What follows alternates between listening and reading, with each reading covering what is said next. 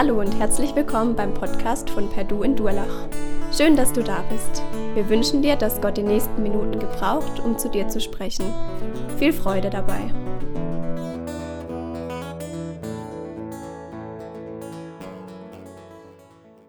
Wir Christen haben Gewissensfreiheit. Das haben wir als Überschrift genommen für dieses Kapitel.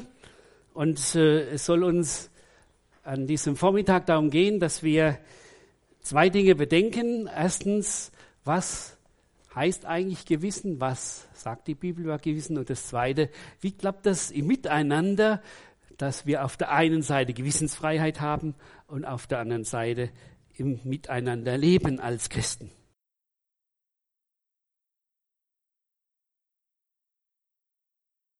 Über mir die mir eigentlich mein Leben immer wieder schwer macht und letztlich äh, ist das Gewissen sozusagen der Spielverderber vom Leben. Andere, die haben das so formuliert, die sagen,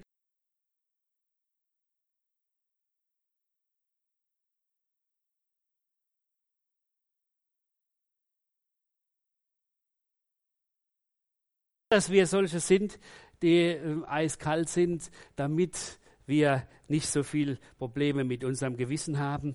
Und dann gibt es dieses schöne Sprichwort, ein gutes Gewissen ist ein sanftes Ruhekissen. Wie sieht das aus mit dem Gewissen und wie gehen wir damit um? Wir sind oftmals in der Situation, dass im Miteinander man so sagt, mach dir doch darüber kein Gewissen, wir sind doch frei als Christen. Und äh, dann ist da dies, diese Sache, ja, wie ist das mit der Gewissensfreiheit? Warum haben wir Christen Gewissensfreiheit?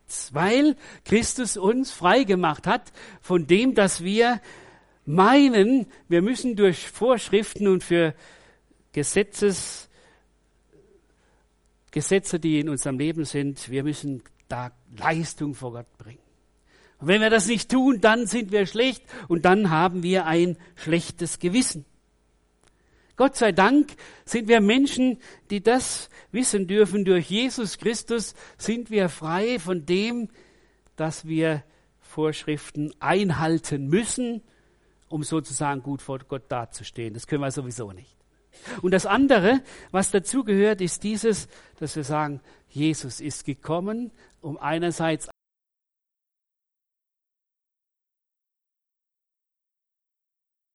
Der ist gekommen, um unsere Schuld, um unser Vergehen, unserer Gesetzesübertretungen, um die ans Kreuz zu bringen, um dafür zu sterben.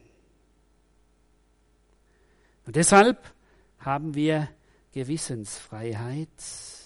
Deshalb sind wir Menschen, die von dem Gewissen, was Gott uns geschenkt hat und was er in uns formen will, wir Menschen, die dazu helfen, dass wir solche sein dürfen, die das schenken, dass wir wissen dürfen, er prägt unser Gewissen, ohne dass wir dadurch im Druck sind. Deshalb also, wie sieht die Bibel das Gewissen und wie sieht die Gewissensfreiheit aus im Umgang mit meinen Glaubensgeschwistern? Wie sieht die Bibel das Gewissen? Das Gewissen ist eine Bestätigung von Verstand und Gemüt beziehungsweise unseres Herzens im Unterscheiden zwischen Gut und Böse.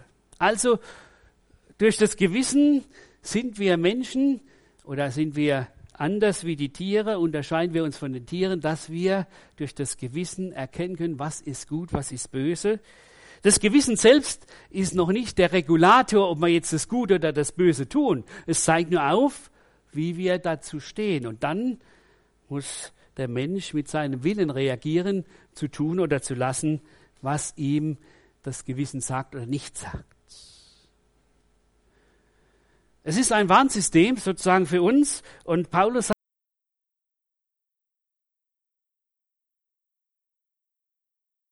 Sie beweisen, dass das Werk des Gesetzes in ihren Herzen geschrieben ist, was auch ihr Gewissen bezeugt, dass ihre Überlegungen sich gegeneinander verklagen oder entschuldigen. An dem Tag, da Gott das Verborgene der Menschen richten wird. Der Mensch ist also durch das Gewissen in eine Entscheidung gestellt und das ist gut, dass wir ein Gewissen haben, um zu sehen, was ist das, was unser Leben ausmacht. Wie können wir richtig handeln? Aber eins ist leider so, dass das Gewissen keine absolute Instanz ist. Also ich kann nicht sagen, ja, wenn ich mein Gewissen habe, dann weiß ich, um was es geht und dann muss ich mich um nichts mehr kümmern, sondern es übt keine unfehlbare Führung aus. Paulus sagt das selber in 1. Korinther 4. Ich bin mir selbst nichts bewusst, aber dadurch bin ich noch nicht gerecht.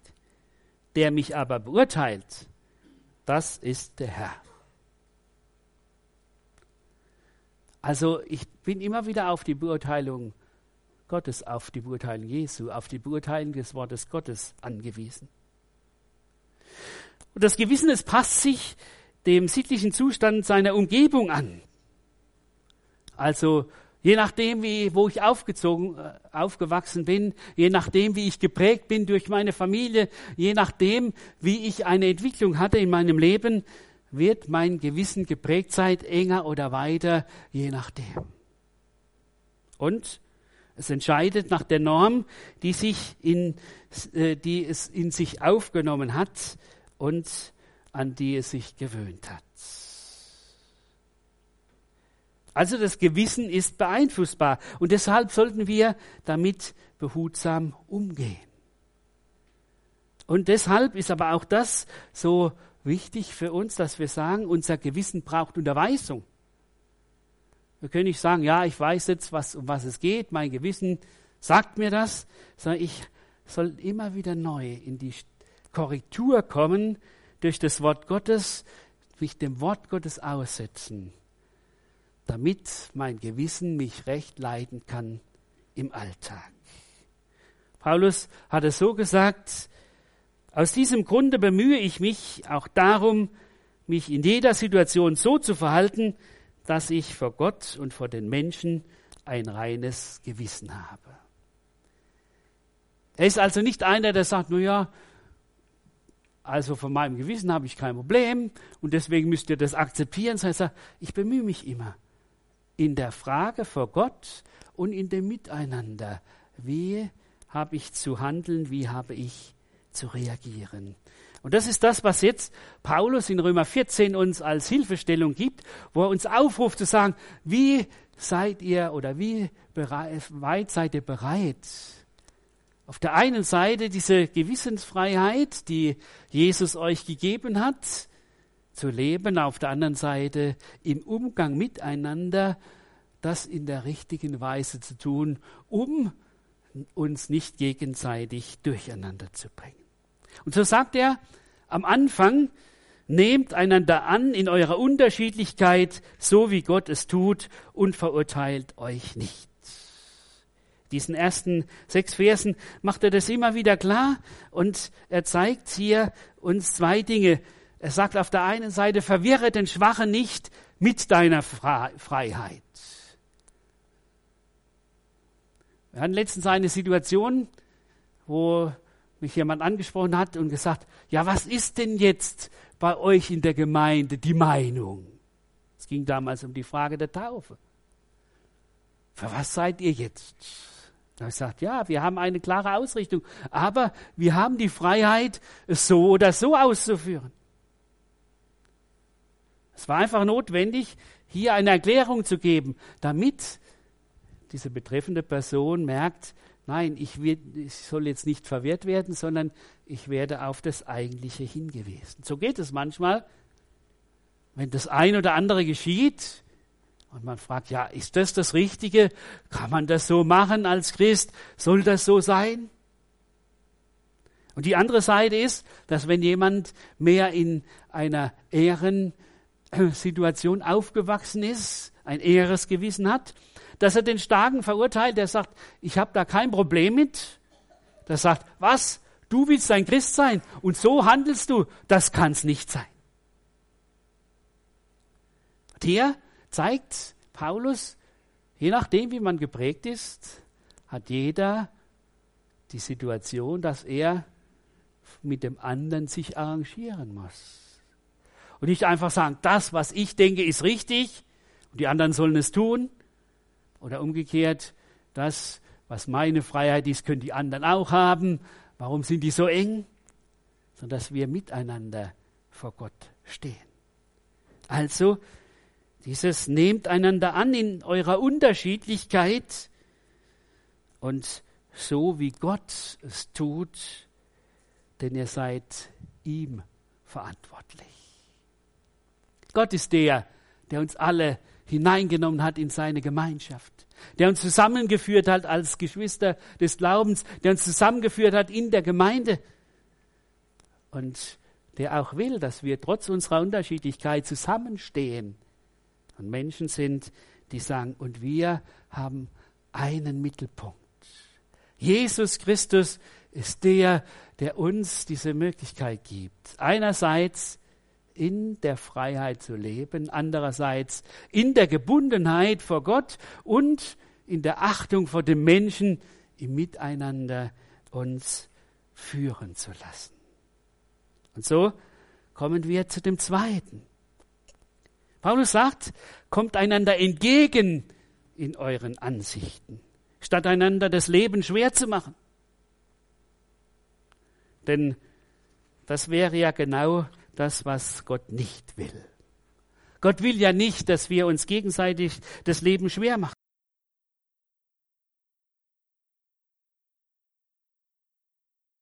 Zurück, der sagt, es geht jetzt gar nicht um dich oder mich, sondern es geht jetzt um die Frage, wie stehen wir vor unserem Gott? Wie stehen wir vor unserem Herrn Jesus Christus, dem wir nachfolgen? Keiner von uns lebt sich selber und keiner stirbt auch sich selber. Wir gehören unserem Herrn. Er bestimmt uns. Er hat das Leben in seiner Hand. Und wenn ich jetzt meine, ich müsste den anderen beurteilen und sogar verurteilen, dann bin ich auf dem Holzweg. Natürlich gibt es Situationen im Leben von uns Gläubigen und im Leben der Gemeinde, wo wir sagen können, da gibt es Dinge, die sind ganz klar formuliert im Wort Gottes, dass man da nicht so oder so denken kann. Also wenn ich zum Beispiel sage, das ist ja egal, ob ich die Ehe breche, ich habe das weite Gewissen, der andere sagt, nee, das geht nicht. Dann muss ich sagen, halt. In der Bibel wird ganz klar formuliert, wie Ehe aussieht und dass es nicht einfach darum geht, dass wir das übersehen. Oder wenn ich sage, ach, das gefällt mir jetzt so gut, das nehme ich jetzt an mich, obwohl es dem anderen gehört, dann ist es geklaut. Und dann kann ich nicht einfach sagen, ah ja, ich habe ein weites Gewissen, deswegen kriege ich das andere von dem. Nein. Und letztes Mal haben wir gehört, wenn ich sage, nein, die Straßenverkehrsordnung ist ja gut für Leute, die nicht fahren können, aber ich fahre so, wie ich will, dann bin ich auch einer, der dem nicht entspricht, was eigentlich nach außen hin eine Pflicht ist. Aber es gibt so viele Dinge, wo wir verschieden denken können. Und wo es darum geht, dass wir erkennen, ist das etwas, wo wir darüber streiten sollten, wo wir darüber überlegen sollten, was ist jetzt das Richtige? Oder geht es hier um eine Ermessensfrage? Der eine sieht es so, der andere sieht es so. Wir haben es gerade vorhin gehört. Also man könnte ja zum Beispiel sagen, wenn man jetzt Schmerzen hat, also wie kann man nur diese furchtbaren Schmerzmittel nehmen? Die lassen wir weg, wir nehmen die Naturmittel, ja? Das wäre dann so eine Sache von mir, dass ich sage, komm, lass diese blöde äh, Schmerzmittel weg, da gibt's andere Möglichkeiten. Aber der andere sagt, nein, ich brauche das. Und dann sage ich, gut, du machst es so, ich mache das so. Und man kann sich dann sogar ergänzen und erlebt, wie man miteinander weiterkommen kann. Das ist ja das, was uns hier der Paulus sagt. Kommt einander entgegen in eure Ansichten.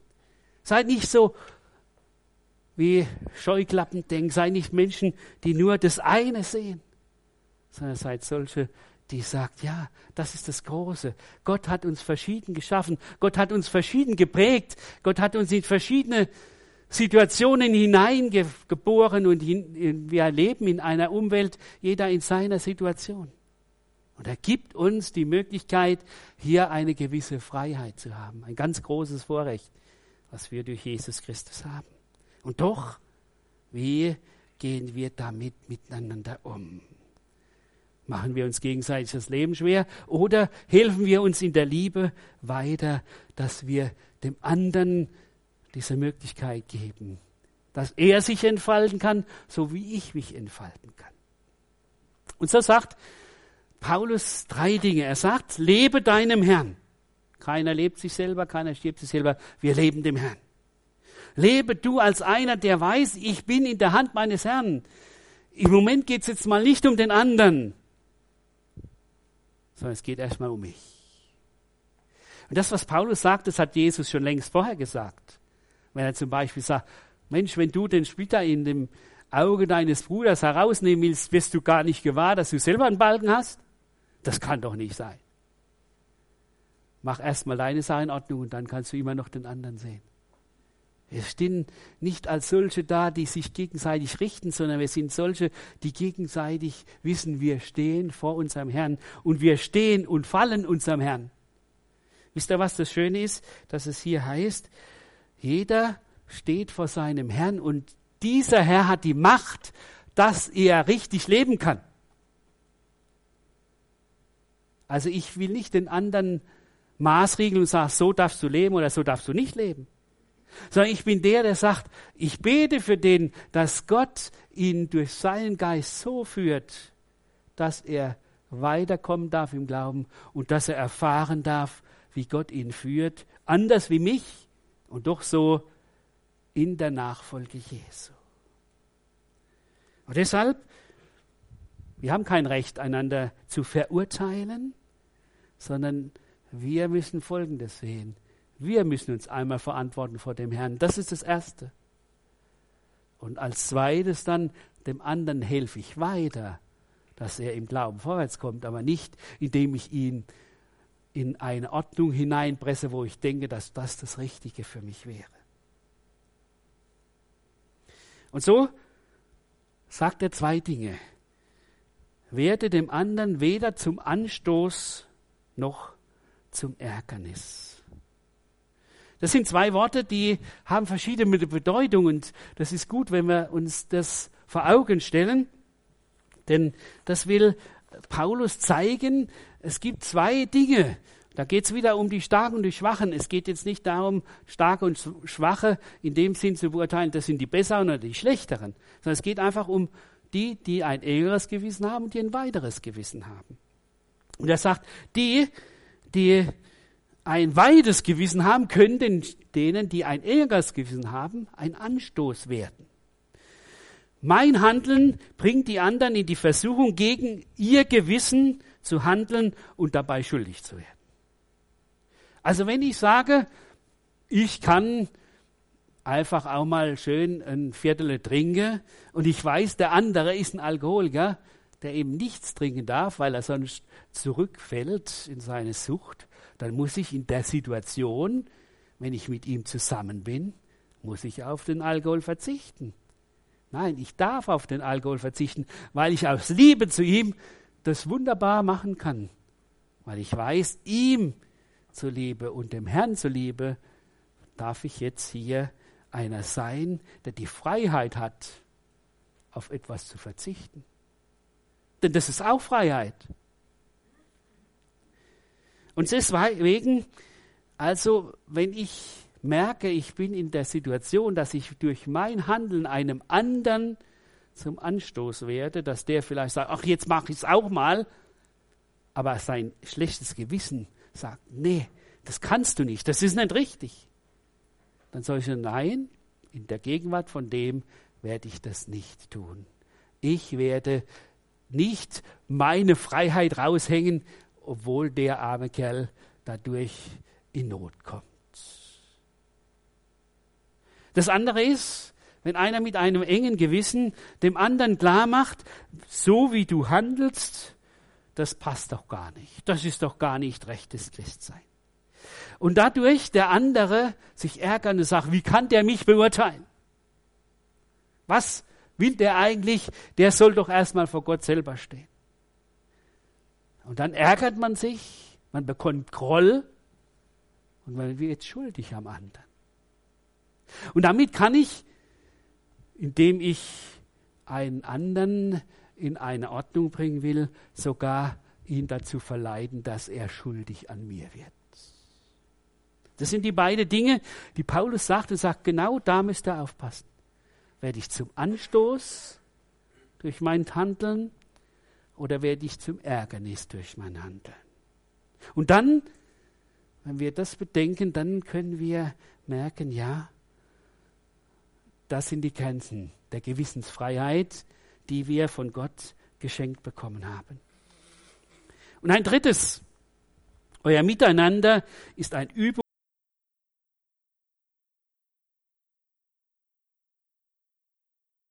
Soweit ich das sehe, sagt er, es gibt eigentlich nichts Unreines von der Natur her, sondern nur unser Verhalten verunreinigt es. Es gibt so viele gute Dinge in dieser Welt und die Frage ist, wie nehme ich sie?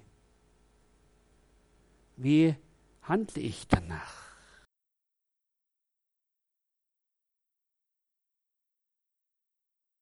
Damals beim Petrus. Er wurde eingeladen zu dem Cornelius, einem Heiden, der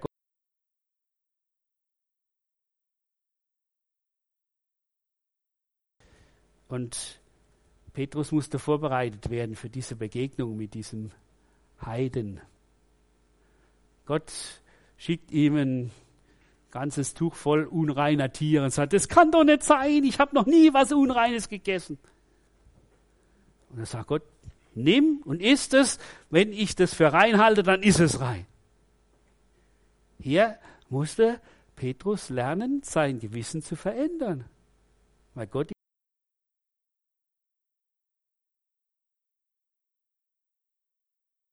Ich bin der, der dich hier verändert. Und Petrus erlebt es, er kann mit diesen Heiden nachher essen, vielleicht sogar ähm, haben die Schweinefleisch aufgetischt, ich weiß es nicht. Sicher hat er davon nichts gegessen, aber er hat mitgegessen, er war dabei. Aber wir wissen, später war mal das Problem, dann kam er wieder mit den Juden zusammen und da hat er auf einmal die Heiden gemieden. Da hat ihm wieder sein altes Gewissen eingeholt. Merken wir, das ist nicht immer so eine Sache, wo man ganz schnell mal umändern kann. Wir sind geprägt. Und das ist auch nicht schlimm. Schlimm ist, wenn wir jetzt heucheln. Und da will uns Paulus helfen und sagt, Mensch Leute, wenn ihr miteinander zusammen seid, dann seid doch solche, die auf der einen Seite so leben, wie Gott euch geführt und geleitet hat.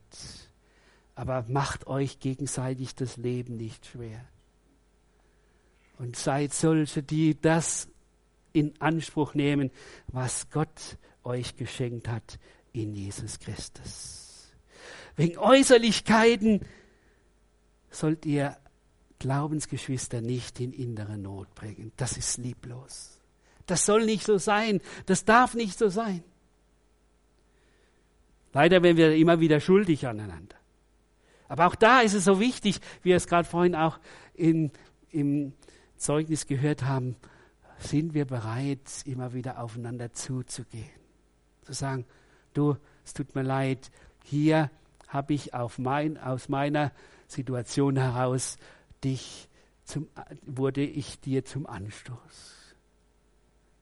Ich bitte dich, vergib mir. Ich habe es auch vor Gott gebracht und ich will hier anders werden. Oder der andere sagt, Mensch, ich habe durch meine Enge dich zum Ärgernis gebracht vergib mir. Ich will lernen, dass du anders tickst wie ich, aber wir trotzdem gemeinsam vor unserem Jesus stehen. Konzentriert euch auf das, was Jesus euch und uns geschenkt hat. Und da werden die drei Grundpfeiler unseres Glaubens klar gemacht. Konzentriert euch darauf, dass ihr Gerechtigkeit habt durch die Gnade, die Jesus Christus euch geschenkt hat. Kommt nicht auf die Rechthaberei, sondern lasst die Gerechtigkeit Christi in euer Leben immer wieder zum Ausdruck kommen. Ist das, das ist das, was wir immer mehr miteinander lernen dürfen und sollen. Miteinander barmherzig umzugehen. Das brauchen wir, weil Gott mit uns barmherzig umgeht. Gott ist viel weiter, als wir alle sind. Aber wir sind oft so eingegrenzt. Aber da will Gott uns schenken, dass wir auf die Gerechtigkeit durch Jesus hinschauen und nicht auf das, was wir tun oder nicht tun. Das zweite ist der Friede mit Gott. Weil Jesus für uns gestorben ist, haben wir Friede mit Gott. Das ist das Große. Der Friede mit Gott ist der, der unser Leben prägt, der unser Leben auch immer wieder dann zurechtbringt, wenn unser Gewissen uns da und dort anklagt. Weil ich wissen darf, er ist der, der für mich gestorben ist.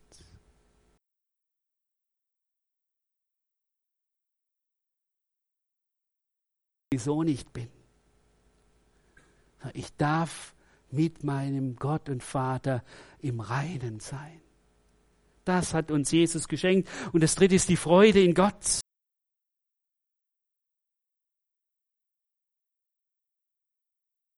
Was mir immer wieder so weh tut, wenn ich Menschen erlebe, die sagen, dieser Gott, es tut mir leid, ich, ich kann gar nicht Freude über ihn haben. Das findet mich nur der, der immer mich nur überprüft. Wo ich immer nur meine, Mensch, was kann ich jetzt wieder falsch machen? Und dann versuche ich das so groß zu machen. Was ist das für ein Vorrecht zu erkennen? Gott ist mein Vater, der mich liebt. Gott ist der, der Freude an mir hat, weil Jesus Christus vor mir steht und weil er der ist, der Veränderung in mein Leben hineinbringt. Erneuerung durch seinen Geist. Das ist doch nicht wert, dass wir wegen, dass wir diese Dinge in den Hintergrund stellen, um irgendwelche Dinge, die uns wichtig sind, um darüber zu streiten und es gegenseitig dadurch das Leben schwer zu machen. Nein, wir sind Beschenkte und weil wir Beschenkte sind, sind wir solche, die das Miteinander feiern, die immer wieder neu einander ermutigen. Schau auf Jesus, er ist der, der dich zurechtgebracht hat und dich zurechtbringt. Schau auf Jesus, wenn, wenn dich dein Gewissen anklagt, er will das reinigen.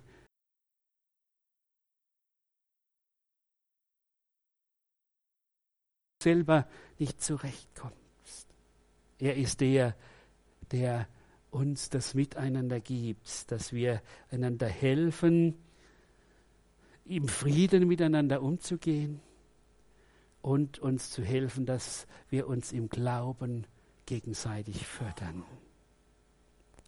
Und dann ist die eigene Überzeugung zweitrangig. Dann geht es nicht mehr darum, was denke ich und das müssen die anderen doch auch so sehen.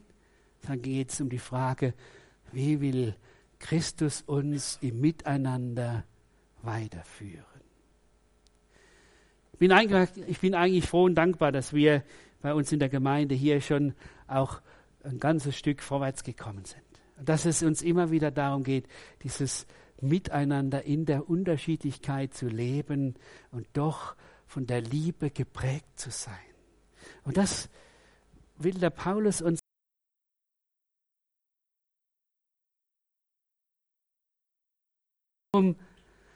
Gewissensfreiheit ist ein Geschenk Gottes. Sie zeigt, wie sehr Gott den Einzelnen wertschätzt. Wir sind eben nicht alle gleich gemacht, geklont als Christen. Nein, Gott schafft es. Und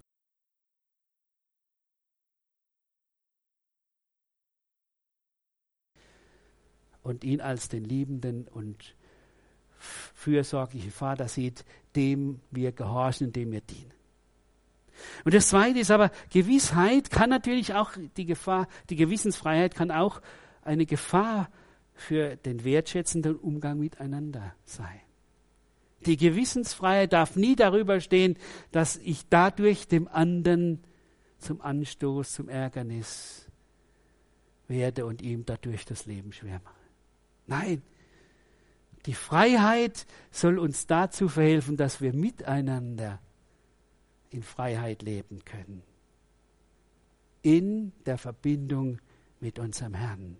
Dann sind wir solche, die die Verantwortung vor Gott sehen und die Verantwortung für den Mitchristen sehen und das bedenken und erkennen, ja, das brauchen wir. Wir stehen vor unserem Gott. Wir lassen uns formen durch sein Wort. Wir lassen uns formen durch das, wie er uns prägt, auch in unserem Gewissen. Aber wir sehen immer wieder auch,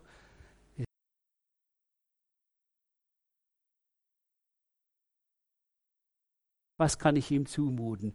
Wo würde ich ihm mehr schaden als helfen? Wie kann ich auch ihm helfen, dass er im Glauben weiterkommt? Und dann ist unsere Gewissensfreiheit geprägt von der Liebe, von der Liebe Gottes, von der Liebe zueinander, von dem, dass wir sagen, Gott ist so groß.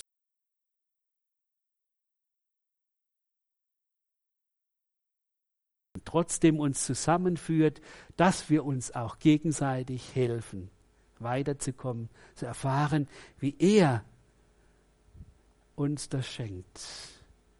Trotz Gewissensfreiheit geprägt zu sein von der Liebe oder dadurch die echte Gewissensfreiheit zu leben in der Verantwortung vor Gott und den Mitmenschen. Amen.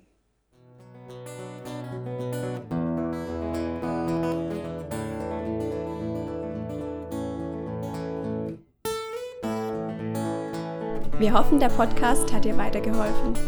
Falls du noch Fragen hast, besuche gerne unsere Homepage unter www.per-du.church. Hier findest du alle wichtigen Infos zur Gemeinde und zum Glauben. Tschüss und bis zum nächsten Mal.